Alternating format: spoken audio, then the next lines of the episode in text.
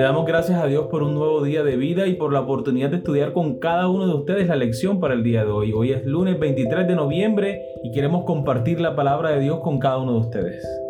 Nuevamente podemos estudiar, podemos aprender, así como tú decías ahora, amor, qué bueno que podemos hacerlo, que tenemos a la mano este libro maravilloso que es la Sagrada Escritura, que es la misma palabra de Dios. Y bueno, vamos a ser fortalecidos el día de hoy por ella nuevamente. Así que vamos a empezar con ustedes, Stephanie Franco y Eric Bienvenidos.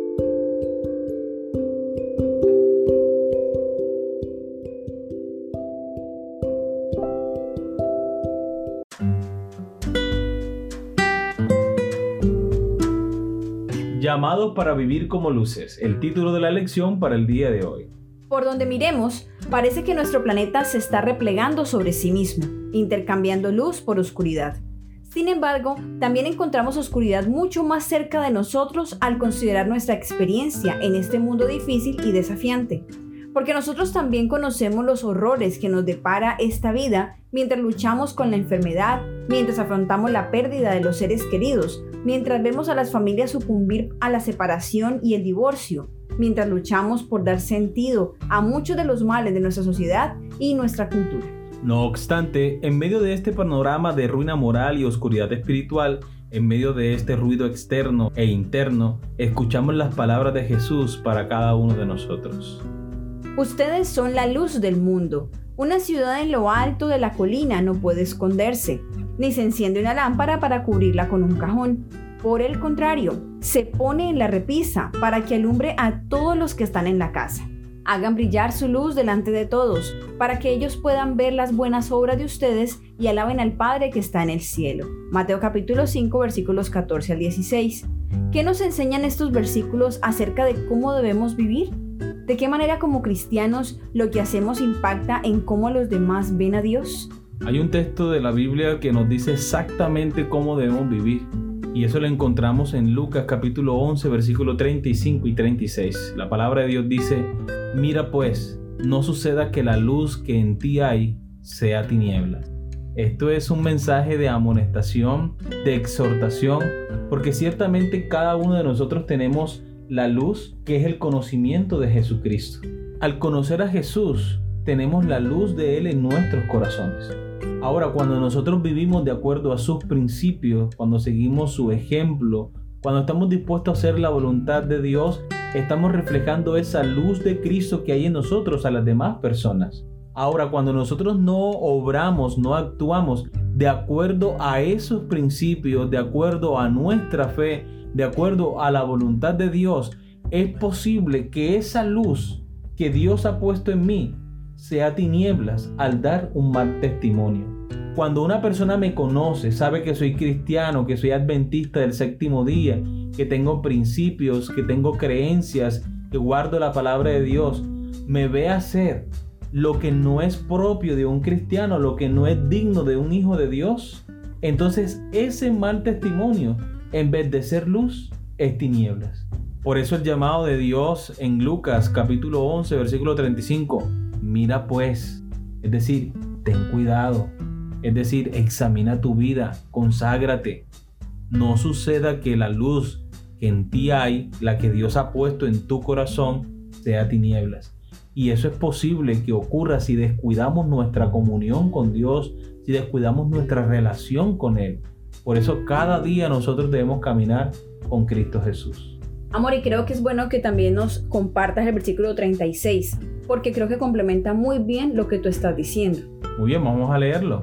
Así que si todo tu cuerpo está lleno de luz, no teniendo parte alguna de las tinieblas, será todo luminoso, como cuando una lámpara te alumbra con su resplendor. Esto nos hace la invitación a que si hay cualquier hábito pecaminoso, cualquier práctica pecaminosa en nuestra vida, cualquier rasgo de carácter que debe ser modificado, cambiado o perfeccionado, hay que hacer lo que haga falta, ponernos en las manos de Dios, implorando la ayuda del Espíritu Santo para que esas cosas que necesitamos cambiar lo podamos hacer.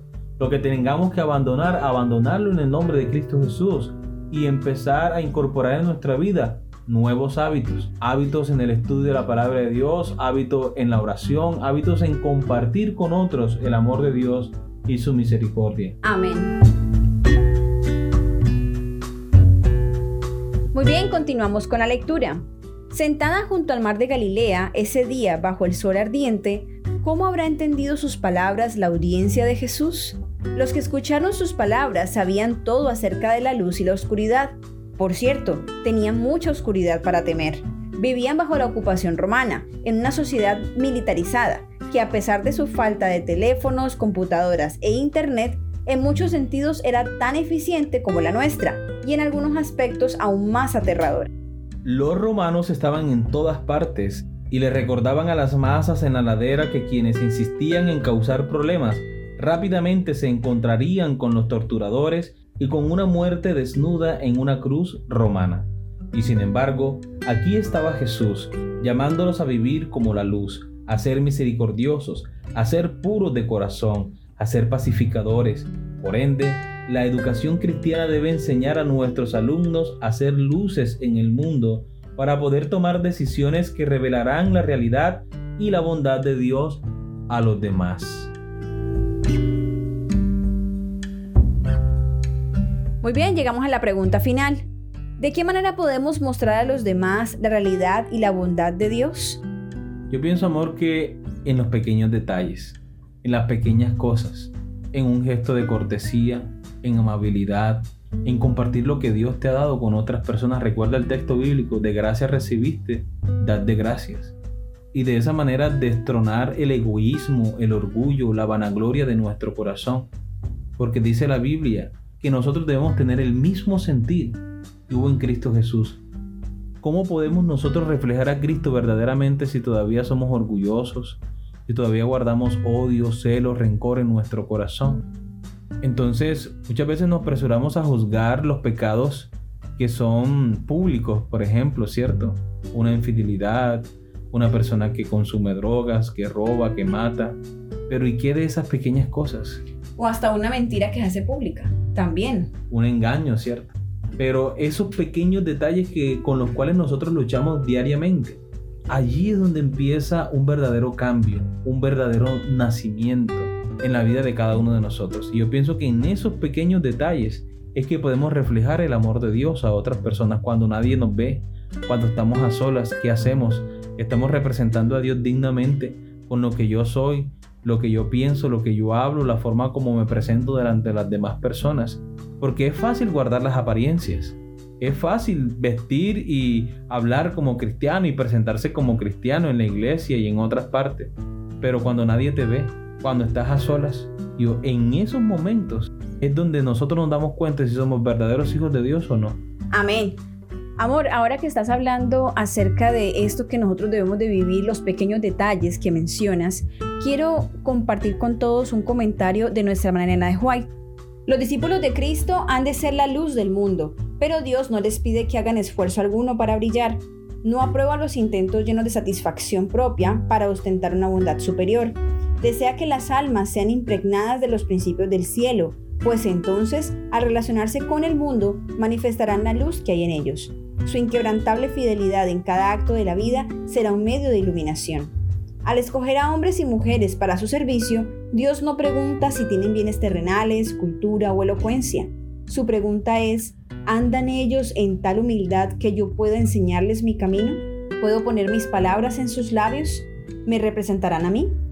Dios puede emplear a cada cual en la medida en que pueda poner su espíritu en el templo del alma. Aceptará la obra que refleje su imagen sus discípulos han de llevar como credenciales ante el mundo las indelebles características de sus principios inmortales. El Ministerio de Curación, página 23 a la 25. Muy bien, queridos amigos y hermanos, hemos llegado al final de nuestra lección. Esperamos ha sido de gran bendición para ustedes como lo ha sido para nosotros. Les esperamos mañana para una nueva lección. Que Dios les bendiga.